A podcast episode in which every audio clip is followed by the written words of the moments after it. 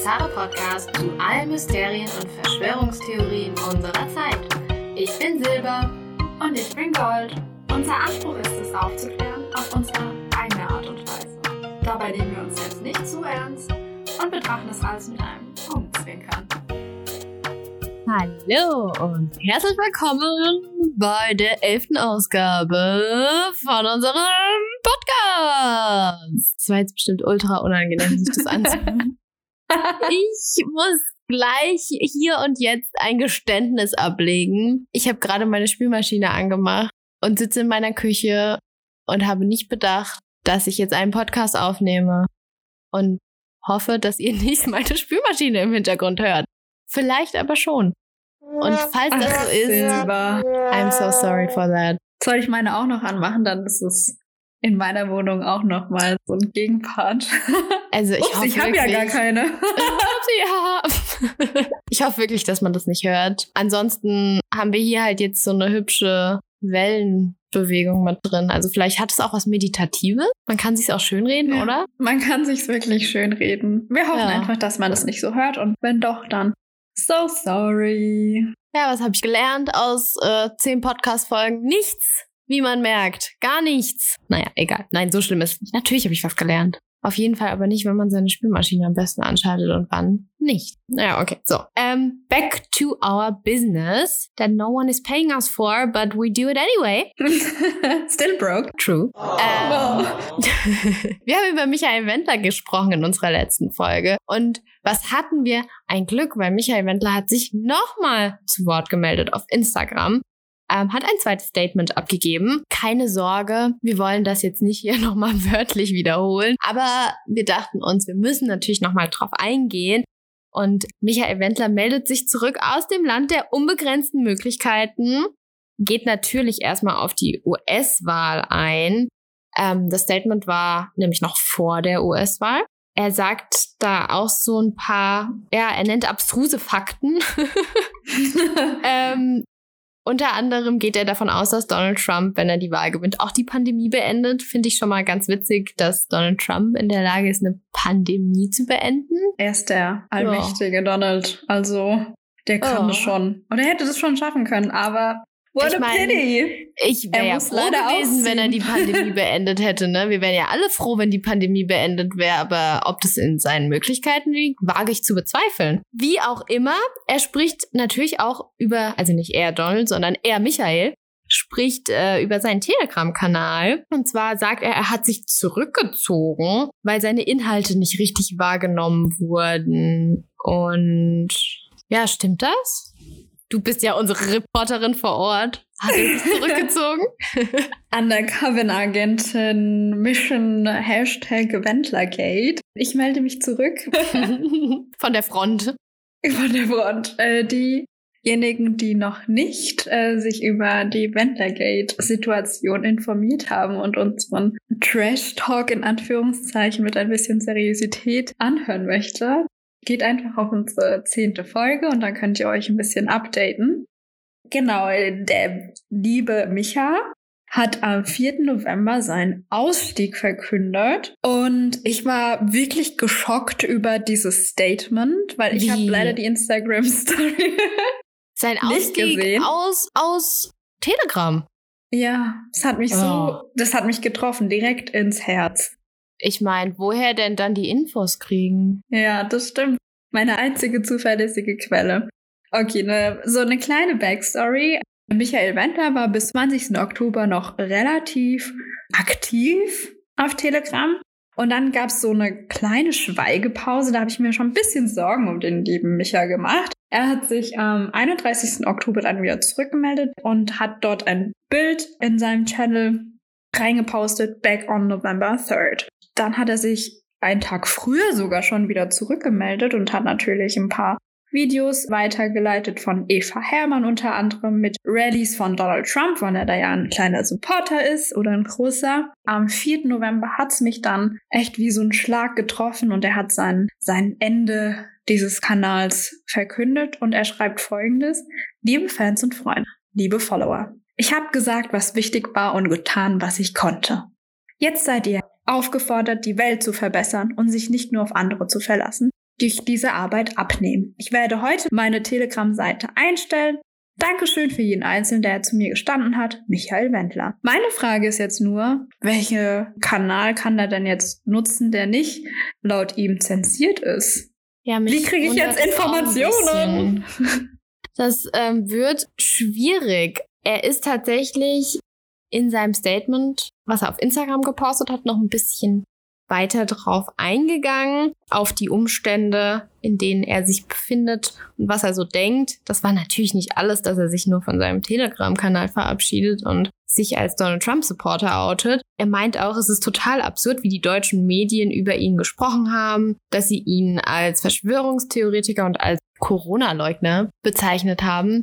Und da habe ich dann mir gedacht, halt stopp, in seinem halt, ersten Statement ich zitiere, meinte er, er wirft der Bundesregierung bezüglich der angeblichen Corona-Pandemie und den Maßnahmen bla bla bla bla bla. Also er hat von einer angeblichen Corona-Pandemie gesprochen und ich finde, wenn man das macht, dann ist man doch ein Corona-Leugner oder etwa nicht? Verstehe ich jetzt hier was falsch? Nee, mein Verständnis ist das auch. Sie widerspricht er sich ja selbst. Hat er jetzt wieder keine Ahnung, eine andere Erleuchtung gehabt oder hat sein Rechtsanwalt ihm da ein bisschen Sinn eigentlich. Hat, hat sein Anwalt vielleicht eine Meinung hm, dazu? Hm? Hm? naja, er sagt auch, dass er es ganz schlimm findet, was mit seiner Frau passiert ist, weil natürlich sie als Influencerin arbeitet und sie Kooperationen mit Firmen dadurch verloren hat. Meint aber, das kann ja nicht sein, weil sie ist ja eine eigenständige, völlig unpolitische Person, die eben keine eigene eigene Meinung hat und es ihr egal ist. Und das ist schon, ja, also ich finde es ein trauriges Statement. Das ist auch so ein bisschen ein Armutszeugnis für Laura Müller.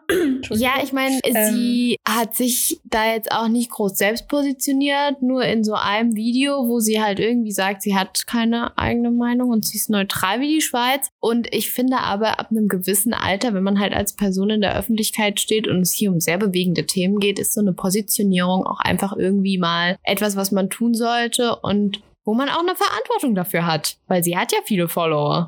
Ja, und das heißt ja nicht nur, weil ich meinem Ehegatten widerspreche oder meinem Partner oder meiner Partnerin oder meinem Ehegatte und Ehegattin.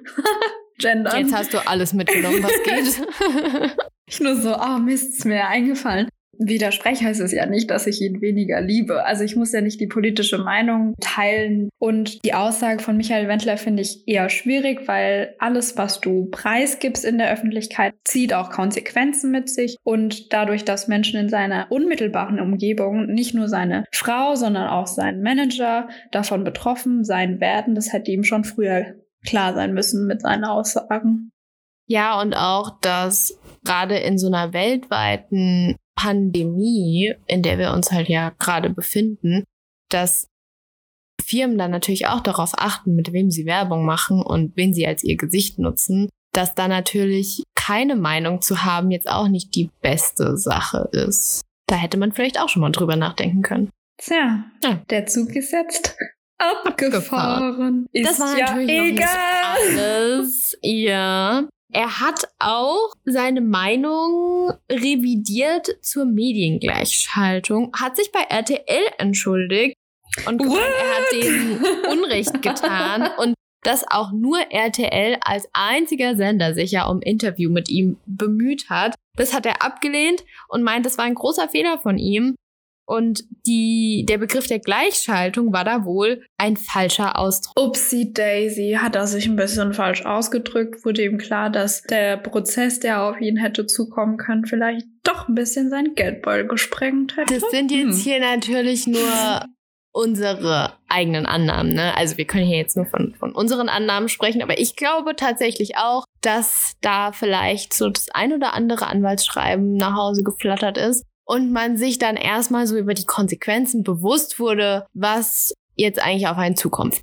Und ja, da ist dann so eine Entschuldigung, auch wenn sie einfach zu spät kommt, schon mal nicht schlecht. Ja, das muss man ihm ja auch lassen, also dass er da wenigstens da schon mal ein bisschen eingebrochen ist. Ich habe dir auch tatsächlich mit selber ein bisschen rumgealbert und gemeint, ah na, jetzt äh, verfolge ich das noch ein bisschen auf Telegram, mal gucken, wie lange er da noch standhaft bleibt. Und tatsächlich ein paar Tage später ist er wirklich eingebrochen. Und ich dachte mir so, ups, ging ja schneller, als ich gedacht hätte. Aber gut, der gute Wendler hat ja natürlich auch Aktualitäten aufgenommen mit seinem Statement, unter anderem auch mit Donald Trump.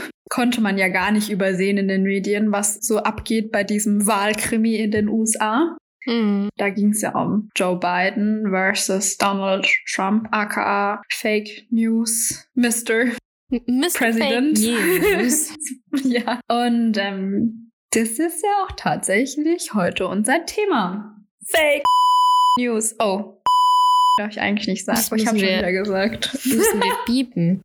Ja. Upsi, sorry. Ähm, ja, das ist unser Thema heute, nachdem wir uns ein bisschen warm geredet haben. Es ist ein sehr aktuelles Thema. Es zieht sich eigentlich komplett durch. Und wir wollen jetzt erstmal so ein bisschen über Fake News reden. Da hat Gold etwas für euch vorbereitet. So eine kleine Einführung mit allen wichtigen Facts. Und dann wollen wir so ein bisschen auch darüber reden, dass Fake News, Fake Facts und Verschwörungstheorien, Verschwörungsglaube, Verschwörungserzählungen ja eigentlich nicht dasselbe sind, wie das aber schon irgendwie miteinander zusammenhängt und ja, gucken mal, dass wir das kurz und knackig rüberbringen. Knackig, das hast du mal schön gesagt. Dankeschön. äh, wo wir es ja momentan mit den Essensanspielungen haben, ne? Food is life. Auch Definitely. Genau, das ist so ein bisschen das, was jetzt auf euch zukommt. Und ich würde sagen, Gold, ich nehme das uns, Mikro an hast. mich. Ja. What I have, a lot of fake news. Oh je. Okay, also wie wir ja schon auf Donald Trump angespielt haben, kennt ihr wahrscheinlich den berühmten Satz You are fake. Den haben wir news. durchaus auch schon mal benutzt. Ne? Und ne? den wir oft in unserem Podcast als Einspieler benutzt haben, weil wir es einfach witzig finden. You are fake news. War natürlich nur noch eine Frage der Zeit, bis wir uns mit dem Thema beschäftigen. Jetzt dachten wir uns, na, das ist perfekt. Okay, Fake News. Wenn wir an Fake News denken, denken wir sofort an eigentlich Populisten, wie zum Beispiel Donald Trump, den wir jetzt schon sehr oft erwähnt haben. Fun Fact bei Donald Trump, er hat tatsächlich am 17. Januar 2018 über seinen privaten Twitter-Account Real Donald Trump Fake News Awards bekannt Real gegeben. Donald Trump hat Fake News Awards. Ja.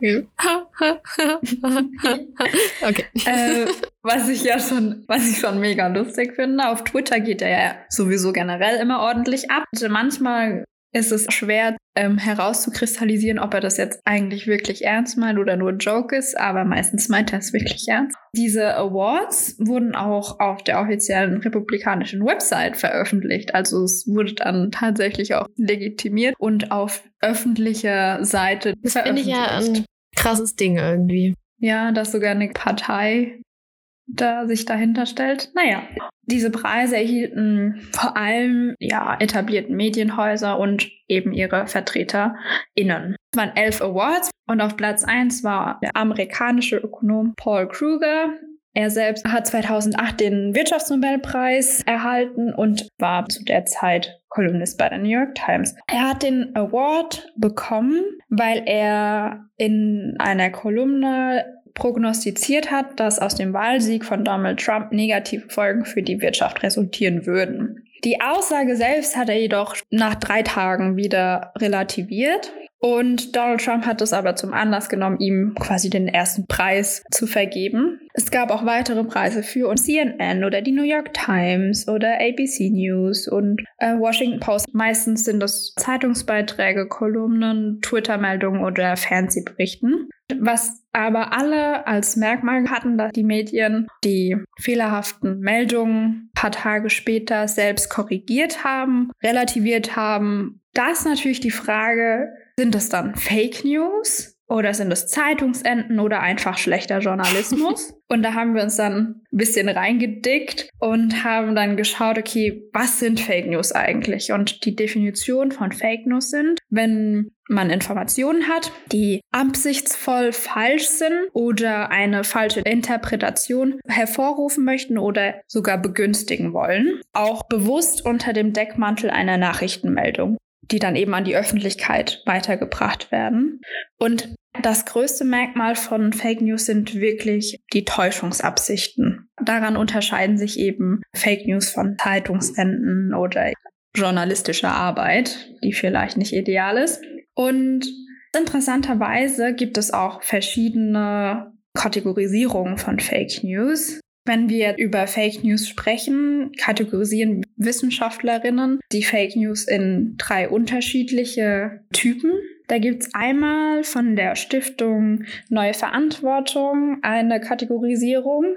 Und zwar einmal geht es um Manipulation, Dekontextualisierung, also man reißt den Kontext aus der inhaltlichen Form heraus und intendiert halt eine Falschinterpretation. Das heißt, wenn ich nur einen kleinen Abschnitt von einem Text rausnehme und dann ihn aber in meinen Inhalt einarbeite, zum Beispiel wenn alternative Medien seriöse Zeitungsartikel nehmen, da einen Teil der Inhalte rausnehmen und nur kleine Ausschnitte genommen werden und die dann in einen ganz anderen Kontext gesetzt werden. Man sucht sich also die Schnipsel, so die zu der eigenen Absicht der, passen. Genau, die dem eigenen Gut dienen und einen weiterbringen kann und fördern kann. Die Stiftung selbst nennt dann auch noch schlechten Journalismus als eine Form von Fake News, weil diese Nährboden bieten kann. Wenn dann Menschen die Artikel lesen und dann stellt sich heraus, dass es relativ schlecht recherchiert wurde, haben die eher eine Tendenz dazu zu sagen, dann wende ich mich eher zu alternativen Medien, weil das sowieso schlecht recherchiert wurde oder wieder von dem Medienhaus selbst revidiert wurde. Warum sollte ich mir sowas geben, wenn ich mir dann auch die Wahrheit geben kann? Hm. Dann gibt es vom Medienwissenschaftler Ethan Zuckerman Kategorisierung und die fand ich wirklich sehr aufschlussreich, weil die auch sehr viel Bezug auf die heutige Zeit nimmt. Und zwar kategorisiert er einmal in False Balance. Was ist False Balance? Fragt ihr euch jetzt bestimmt, weil ich auch ist False Balance? Habe. Kannst du das erklären? Ähm, und zwar geht es darum, wie das Wording eigentlich schon sagt, um Ungleichgewicht der Medienpräsenz. Und zwar fokussiert man sich auf einen bestimmten Inhalt oder gibt Aufmerksamkeit von bestimmten Inhalten über mehrere Tage oder Wochen und Medien berichten immer wieder darüber und es kommt immer wieder in der Zeitung oder im Fernsehen und die Inhalte verdienen aber eigentlich gar nicht so viel Aufmerksamkeit. Also der Inhalt ist von der Wertschöpfung her gar nicht im Verhältnis zu der Medienausstrahlung oder zu der Aufmerksamkeit, die die Medienhäuser geben, wie zum Beispiel die geleakten E-Mails der Präsidentschaftskandidatin Hillary Clinton und John Podesta. Mm, mhm. aka Pizzagate. Yes. Das wurde so gepusht von den Medien, der Wahlkampf dadurch beeinflusst. Und das ist so dieses False Balance, diese Ungleichgewichtigkeit mit, man hätte viel mehr den Fokus setzen müssen auf Hillary Clintons Inhalte. Ne? Also wo ist da die Verhältnismäßigkeit? Das stimmt, ja. Dann gibt es noch eine Kategorie, die wir auch ganz gut kennen, ist Propaganda. Hm. Wird ja heute auch sehr, sehr gerne genutzt, um die eigenen Ziele voranzubringen und seine eigene Position zu stärken und unter anderem auch die politischen Gegnerinnen zu schwächen. Also vor allem, wenn es um Verbreitung von Ruhm und Stärke und so geht. Da denken wir nur an Julius Caesar oder moderne Populisten. An Julius Caesar habe ich nicht gedacht, aber okay. Diese Form von Fake News kann dann oft als irgendwie betrügerische und falsche Inhalte miteinander vermischen und dann nutzt man diese, um seine eigene Position dann zu stärken. Ja, dann gibt's noch die Desinformation. Das heißt, dass das Nachrichtensystem, wie wir es kennen, also die Zeitung, die ganzen Nachrichtensender, mit so vielen Informationen überschwemmt werden, deren Inhalte einfach unglaublich schwer oder unmöglich zu beurteilen sind. Das ist auch so Misinformations und so und unter anderem kann man das auch wieder auf Pizzagate anwenden. Wir haben jetzt so die Kategorisierung. Einmal, wir unterscheiden zwischen den Typen von Fake News. Das Buch kann ich euch auch gerne in die Show Notes verlinken. Das ist wirklich sehr, sehr aufschlussreich gewesen, weil ich wusste auch gar nicht, dass man das so sehr aufgliedern konnte und dass man nicht alles als Fake News deklarieren kann. Und ähm, damit wir dann auch mal, damit ich meinen Monolog hier dann auch mal beenden kann, komme ich nur noch zu einem Punkt. Warum sind Fake News eigentlich so beliebt und warum verbreiten die sich eigentlich so ich weiß nicht, bei der Verbreitung können bezeichnen können, aber wir können zumindest sagen, es verbreitet sich halt irgendwie super schnell, ne? Und damit kann man glaube ich eher auf so eine Sensationsgeilheit als Beliebtheit gehen, oder? Was sagst du? Ja, Ja. absolut. Also voll on point. Also es ist, hat viel mit Sensationsgeilheit zu tun. Es ist auch so eine Sache, man bedient sich, wenn man die Fake News spreadet oder die eben in Umlauf bringen möchte, man bedient sich diesen, das nennt sich die Aufmerksamkeitsökonomie im Fachjargon. Und das ist eben, was du gesagt hast, Sensationsgeilheit. Dann direkt auf emotionale Ebene bringen. Und das sind Mechanismen, die genutzt werden, um wie du es wahrscheinlich auch kennst und unsere ZuhörerInnen es kennen, Clickbaits, wenn ich dann so bestimmte Titel lese und dann auch das Video klicke, dann möchte ich natürlich, wenn es mich anspricht und ich mir denke, okay, damit kann ich mich irgendwie ein bisschen identifizieren oder das Thema habe ich jetzt durch die Überflut von Informationen von den Medien aufgenommen und es scheint ja wichtig zu sein, dann fange ich die Leute auch damit, ne? weil es meistens auch Themen sind, die einen auch betreffen und diese Sensation von Fake News, die nutzen so eine Simplifizierung von komplexen Sachverhalten, also alles, was aus unserem, sagen wir, Wissensverständnis, was wir so in unserem alltäglichen Leben haben oder über das Wissen, was wir verfügen, hinausgeht und wir nicht verstehen können oder verständlich gemacht wird, wird dann in einer ganz, ganz einfachen Form simpel dargestellt und damit es den Menschen einleuchtend wirkt. Es ist ja genauso, wenn ich dir von einem komplexen Thema erzählen würde über irgendwelche physikalischen äh, Ungereimtheiten oder sowas und jemand anders zu dir kommt und sagt, hey, guck mal, ich erzähle dir das jetzt in der einfachen, kurzen Version, so dass du das auch verstehst, dann nimmst du eher die Erklärung, die für dich verständlicher Hm, ja. ist, weil du dich ja irgendwie nicht dumm fühlen möchtest. Ja, aber also, also ich meine, manchmal so. man fühlt sich ja dann einfach dumm, wenn man eine komplexe Erklärung bekommt, die man Ja. nicht versteht. What was das that? war nicht mein Wecker, das war der Wecker einer anderen Person in diesem Raum. Mhm. Hm. Böse Blicke wurden verteilt. Was wollte ich gerade sagen? Man fühlt sich dann automatisch dumm und ist natürlich auch auf, in einer gewissen Hinsicht darauf angewiesen, auf eine einfachere Erklärung und ist ja dann auch total froh, wenn es da eine gibt, die irgendwie einfacher erscheint. Und manchmal kann man dann ja auch gar nicht abwiegen, ob diese Erklärung jetzt das gleiche nur mit anderen, einfacheren Wörtern sagen oder ob das halt irgendwie was ganz anderes ist. Weißt du, wie ich meine? Ja. Das ist ja auch wie mit Verschwörungstheorien so. Also wir haben ja da bei der Mondlandung ein bisschen auch drüber gesprochen, dass äh, wenn es halt sich um so physikalische Dinge handelt, ist es dann äh, ein Phänomen für sich. Okay, so wo war ich jetzt eigentlich? Sorry, ich habe dich voll rausgebracht. Äh, jetzt hat mich das der Wecker hat mich so rausgebracht. Genau, ach so, und die Verbreitung. Warum verbreiten sich äh, Fake News so schnell? Klar, in was für einer Welt leben wir denn? In einer Welt, die in Sekunden, in Millisekunden alle Informationen irgendwie abrufen kann. Du musst einfach irgendwas eingeben in die Suchmaschine und du kriegst tausende, wenn nicht aber tausende Seiten aufgerufen, die dir da Informationen zu bieten können. Dadurch, dass alles globalisiert ist, digitalisiert ist und auch viel künstliche Intelligenz genutzt werden, ist natürlich der Zugriff auf solche Informationen viel, viel schneller und ich bin jeden Tag mega krass fasziniert davon, wie schnell man an Wissen gelangt und sich weiterbilden kann. Das ist alles so greifbar, aber auch so mit einer Gefahr bemessen, weil natürlich das unglaublich schwer ist, das herauszufiltern, was jetzt eine Missinformation ist oder das auch richtig zu interpretieren. Man braucht Also, auf jeden Fall so eine äh, gewisse ist es jetzt Satire, Medienkompetenz oder? dafür und die kriegt man halt nicht Genau. gelernt, weißt du, wie ich meine?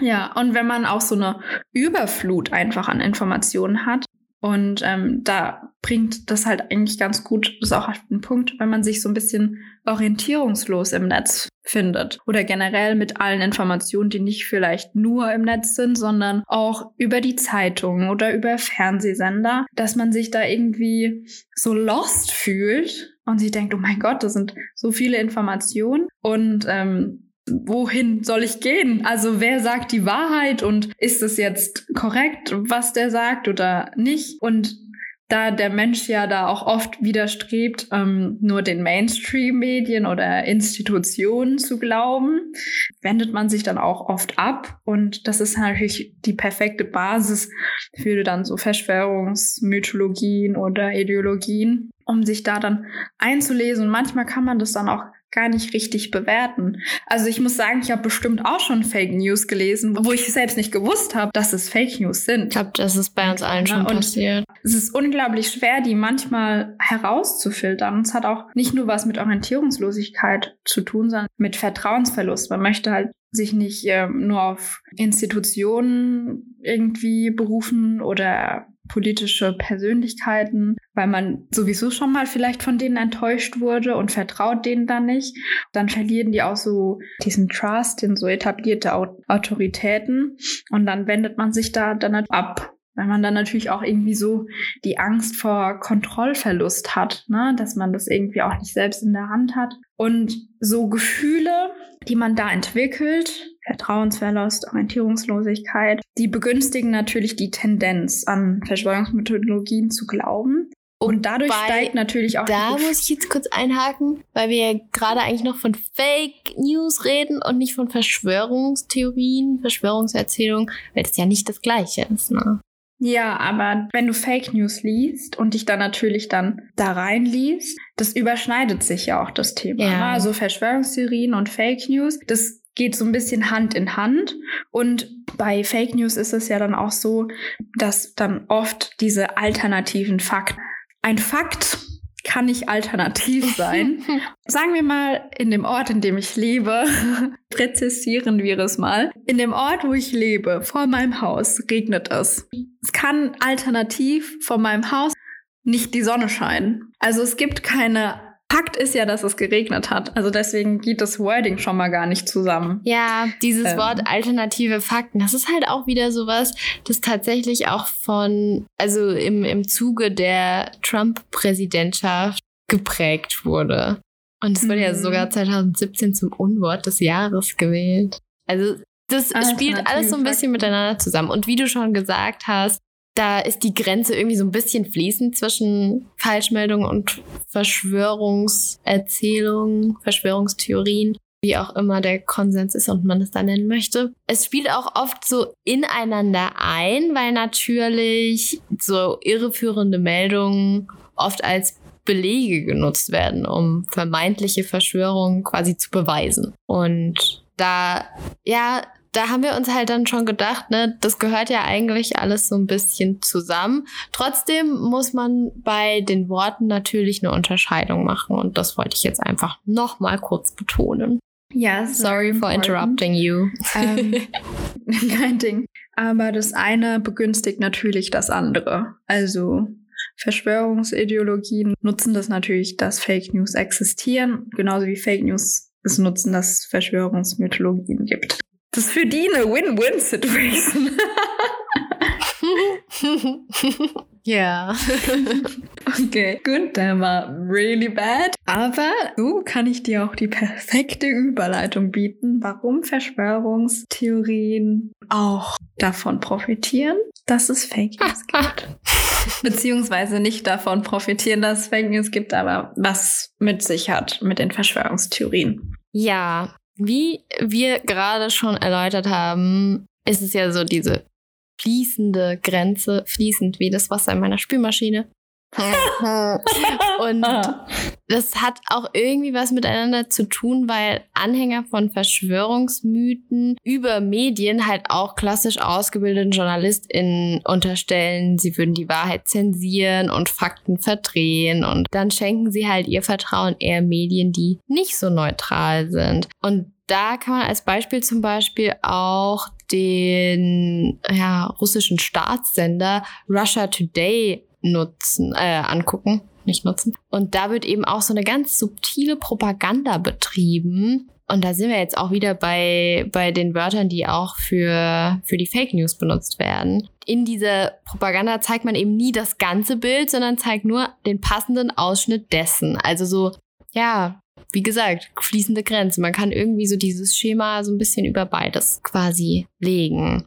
Gerade bei den Verschwörungstheorien haben wir ja da auch wieder dieses einfache Schema vom Kampf gut gegen böse, der eben auch so ein sehr politisches Mobilisierungspotenzial bietet. Und dann haben wir auch oft so Mutmaßungen wie jemand sei ferngesteuert oder eine Marionette von irgendwelchen anderen Mächten, ob das jetzt Geheimmächte sind oder ausländische Mächte oder whatever, irgendwelche Mächte halt. Und das eignet sich auch ganz gut, um einen politischen Konkurrenten in schlechtes Licht zu rücken, also quasi damit Fake News zu arbeiten. Ja, das alles kann man auch sehr gut am Beispiel von Donald Trump einfach anschauen. Er hat ja da äh, Fake ja, News er ist echt der. Fake News Master. Er hat das eigentlich schon zu, zu Beginn seines Wahlkampfauftrittes, ähm, hat er das zu einem festen Bestandteil gemacht, das Verbreiten von Verschwörungserzählungen oder Theorien und wilden Spekulationen über seine politischen Konkurrenten. Ähm, da kann man zum Beispiel nennen, dass er Andeutungen machte, der Vater von Ted Cruz sei in die Ermordung von JFK verwickelt. Er hat Andeutungen gemacht, dass eine Clique aus Banken und Clinton-Unterstützern sich gegen die BürgerInnen verschworen hat. Äh, er hat auch diesen Skandal, den kennen bestimmt einige, dass Barack Obama eigentlich gar nicht der Präsident von Amerika sein kann, weil seine Geburtsurkunde gefälscht ist und wollte da die Geburtsurkunde sehen. Und Ja. es ist ganz, ganz interessant irgendwie auch, weil er selten aber da klare Anschuldigungen macht. Er belässt es tatsächlich meistens bei Andeutungen und vagen Formulierungen, wie ähm, ja viele Menschen sagen, jemand hat mir erzählt, solche Sachen. Und das ist juristisch halt einfach nicht zu beanstanden. Und ja, da holt er sich eigentlich ganz gut immer den Kopf wieder aus der Schlinge raus. Leider kann man sagen. Was ich ganz interessant fand, ist, dass es tatsächlich auch Studien gab, dass Trumps Anhänger viel häufiger an Verschwörungen glauben, die eben der Meinung sind, dass die Regierung die Wahrheit über Migration verschweigt, dass ein Austausch der Bevölkerung durch muslimische MigrantInnen äh, stattfinden soll, der Klimawandel wird geleugnet, Impfungen werden eben als sehr gefährlich angesehen und Trump selbst befeuert diesen Glauben natürlich noch mit seinen Tweets. Also er hat zum Beispiel öfters mal Autismus in Verbindung mit Impfungen gebracht in seinen Tweets. Und das ist halt auch wieder sowas, äh, da, das ist sehr schwierig. Und ja, Verbreitung von Fake Facts. Fake News. Fake News. Ja. Wo war ich gerade? Genau. Also, worauf ich jetzt nochmal kommen wollte, ist, dass halt auch dieser Zusammenhang zwischen Fake News und Verschwörungstheorien generell irgendwie auch richtig gefährlich werden kann für unsere Gesellschaft. Also es ist nicht nur was Witziges irgendwie, sondern es kann auch sehr gefährlich werden. So hat Trump nämlich zum Beispiel eben auch, was Gold uns genannt hat, diese Fake News Awards, die er da verteilt hat, einfach damit Verschwörungsmythen über die Presselandschaft weiter befeuert. Und so kommt es eben auch, dass Trump AnhängerInnen keinen kritischen Berichten mehr zu seinen Inhalten, die natürlich von Medien einfach von der Presse geleistet werden, die glauben dem Ganzen einfach nicht mehr und denken irgendwie, ja, die Medien wollen Trump ja nur schlecht machen und deshalb perlt so Kritik an Trump einfach an ihn ab und die haben dann wie so eine verschobene Realität und Trump hat zum Beispiel auch schon vor seinem Wahlsieg 2016 hat er davor gewarnt, dass die Wahlergebnisse gefälscht worden sein könnten. Und das ist halt ja eine super gefährliche Masche und kann auch bei Menschen, die jetzt nicht nur Trump-Anhänger sind, zu Zweifeln führen. Und ich meine, selbst wenn wir glauben möchten, dass die Wahl nicht gefälscht ist, spielt da so ein bisschen eine psychologische Theorie mit ein vom dem Psychologen Donald Alding Hepp. Und Die heißt What Fires Together, Wires Together und besagt eben im Groben, wenn Begriffe stets zusammen miteinander genannt werden, dann entsteht in unserem Gehirn so eine Art von Verbindung zwischen diesen Begriffen. Und deshalb ist es halt super gefährlich, einen möglichen Wahlbetrug, wie er 2016 aufgetreten ist. Also da hat er das ja schon geäußert und jetzt äußert er es nochmal, live quasi, sind wir dabei.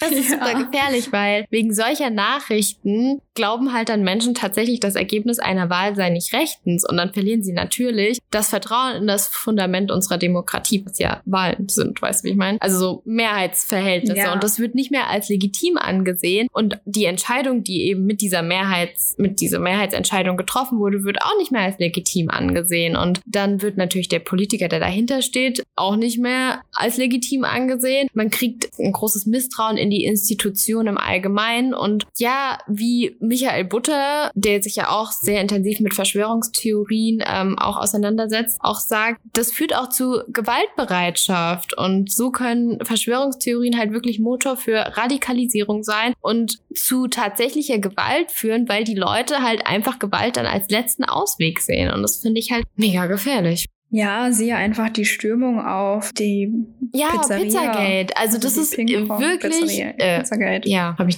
Was habe ich gerade gesagt? Ich habe gerade vergessen, was ich gerade gesagt habe. Pizzagate, das, ist wirklich, das beste Beispiel. Das wollte ich sagen. Das ist so ein gutes Beispiel dafür, dass das halt super schief gehen kann, sowas. Und dass es mega gefährlich ist und man das nicht irgendwie als haha, der Spinner da twittert da halt irgendwie wieder was, abtun darf. Und dass man sich da dessen bewusst sein muss, dass Fake News und Verschwörungstheorien irgendwie so ineinander überlappen und eine sehr gefährliche Mischung darstellen. Da kann ich dir auf jeden Fall nur zustimmen. Hast du sehr schön angebracht, muss ich Ja. sagen. Ja, und tatsächlich gibt's da auch Überlappungen, nicht nur, ähm, warum Menschen halt irgendwie Fake Facts glauben oder darauf reinfallen, sage ich mal. Da gibt's auch Überlappungen mit, warum glauben Menschen eigentlich an Verschwörungserzählungen oder Verschwörungstheorien. Und da hattest du ja auch das mit dem Kontrollverlust genannt, dass eben dieser Mhm. Glaube einfach eine Kompensation vom Kontrollverlust äh, sein kann. Da kann man im Allgemeinen auch psychologisch sagen, das Gefühl, Kontrolle zu haben, spielt für unser menschliches Wohlbefinden halt eine super wichtige Rolle. Und der Glaube an Verschwörungserzählungen oder Theorien bietet dazu halt so eine Art Ausgleich und auch so einen Rückhalt, weil man wieder Ordnung in eine Sache bringt, die man halt nicht kontrollieren kann. In, ins Chaos wird Ordnung gebracht. Und oft denkt man sich ja auch, hä, Menschen, die an Verschwörungstheorien, äh, Verschwörungserzählungen glauben, sind doch irgendwie, die haben nicht mehr Tassen im Schrank, die sind doch wahrscheinlich nicht ganz Mhm. normal oder so. Und da muss man aber auch sagen, dass da hat auch Bildung oder whatever nicht wirklich einen Einfluss drauf, weil klar, es macht einen so ein bisschen anfälliger, aber das liegt eben auch daran, dass wenn man keine richtige formale Bildung genießen konnte oder durfte, dann hat man oft auch das Gefühl, dass man keinen Einfluss auf die Gesellschaft nehmen kann. Und das macht einem, gibt einem halt dieses Gefühl von Kontrollverlust. Das heißt, das spielt so ein bisschen auch ineinander mit ein und ist gar nicht unbedingt auf Dummheit oder sowas zurückzuführen. Und ja, ich glaube, was, was hattest du auch noch genannt als, als, ähm, ja. Orientierungslosigkeit. ja, das spielt da ja auch hundertprozentig mit ein. Ja. Um vielleicht noch mal was Wichtiges anzubringen mit äh, der Gewaltbereitschaft, die du genannt hast bei Verschwörungsanhängerinnen. Das, was ich irgendwie auch bei meiner Recherche und bei den Phänomenen, die man da so ja mitverfolgen kann, auch leider erfahren musste oder herauslesen musste, dass eben Verschwörungstheoretiker oder Theoretikerinnen das ja billig in Kauf nehmen, dass man so bestimmte gesellschaftliche Gruppen irgendwie stigmatisiert und dann eben zu dieser Gewaltbereitschaft dann so auch aufruft, indirekt unter anderem es dann auch ausgeübt wird. Weil wenn wir jetzt zum Beispiel das Phänomen Lügenpresse nehmen, ähm, das ja auch ganz klar irgendwie medial ein großes Thema war oder generell ein großes Thema ist. Und die Gewaltbereitschaft gegenüber Journalistinnen ist tatsächlich auch dadurch gestiegen. Ja. Ja, was ähm, wir euch vielleicht noch mit an die Hand geben möchten, ist, wir hatten ja davon gesprochen, dass so eine gewisse Medienkompetenz halt irgendwie wichtig ist, dass wir das aber ja uns entweder selber beibringen müssen oder gucken müssen, wie wir uns das irgendwie aneignen. Und wir sind da beide auf der Website von der Goldene Aluhut auf ja wie so ein E-Book gestoßen. Das ist umsonst und das trägt den Titel Verschwörungsideologien und Fake News erkennen und widerlegen. Und das ist 28 Seiten hat es. Yes, ich habe es vor mir. Und da kriegt man eben so ein paar Tools auch an die Hand gelegt, so ein paar Faktencheck-Angebote im Netz oder auch, was ich ganz, ganz cool fand. Das gleiche gibt's auch für Bilder, so eine, ja, so ein Bildercheck quasi. Und es gibt einen YouTube-Data-Viewer. Es gibt tatsächlich auch sowas, da wird erklärt, wie man Bildforensik betreiben kann, was ich auch super cool finde. Und Tools zur Bildforensik, um halt einfach auch Fotos checken zu können. Und das ja verlinken wir euch in die Show Notes. Da könnt ihr gerne mal reingucken. Da lohnt sich auf jeden Fall die Lektüre. Ja. Yes. Unbedingt. Das haben wir tatsächlich beide unabhängig voneinander entdeckt. Oder war es meine Gedanken? ja, oder das. ähm, genau, das wollten wir euch jetzt noch mit an die Hand geben. Und ich glaube, wir können auch für heute das Ganze mal beenden. Ähm, haben euch schon wieder mehr zugeschwallt, als wir eigentlich wollten. Ja. Wir ach, das wird eine kurze Knackig, Folge. Knackig ist es jetzt Ding. vielleicht nicht mehr. Kurz und Jetzt knackig. ist es eher so ein bisschen Aber wie, wie Mozzarella im Ofen. Ja. Es zieht sich. Hoff's nicht. Obwohl Mozzarella ja deshalb. deshalb. Okay. Schreibt uns gerne, ob ihr schon Erfahrungen mit Fake News gemacht habt oder welche Fake News ihr am witzigsten findet oder schickt uns Sachen oder sagt uns, wie es euch geht, wie generell, ob es euch gut geht. Ich hoffe, wir kommen alle durch Lockdown Wup, 2.0 oder nee, das heißt gar nicht Doch. Lockdown 2.0. Lockdown, Lockdown, Light. Lockdown Ähm. 2.0 in Klammern Light. Light Version. Ja, Light, Version, for, und, for ähm, the Einzelhandel, but not for the Restaurants and the äh, Kultur. Weg mit der Kultur, ha? Anderes Thema. Gehen wir mal anders mal drauf ein, oder? ein anderes Thema. Bevor es jetzt auf zu jeden politisch wird. Und kommuniziert gerne mit uns unter unseren Social Media Kanälen auf Facebook oder Instagram. Surreal, der Podcast. Ähm, vielleicht auch, was eure Meinung dazu ist, ob diese Social Media Plattformen auch in Verantwortung gezogen werden, das irgendwie auszuweisen, dass es sich eventuell um Fake News handelt. Was und genießt den Winterbeginn. Ich wollte da noch ein bisschen Optimismus reinbringen, aber lieber irgendwie hat es genießt die so letzten geklappt. Herbsttage. Die letzten goldenen Herbsttage. Die goldenen Herbsttage. okay, good, that's enough That's for enough. today. Wir verabschieden uns. Dann bleibt uns ja nur noch eins Bla. zu sagen. Toll. Bleibt immer. Verkackt. Ach so. Das war ein mal. Fail. Okay. Bleibt immer schön skeptisch. Und neugierig. Bis zum nächsten Bye, bye. Mal.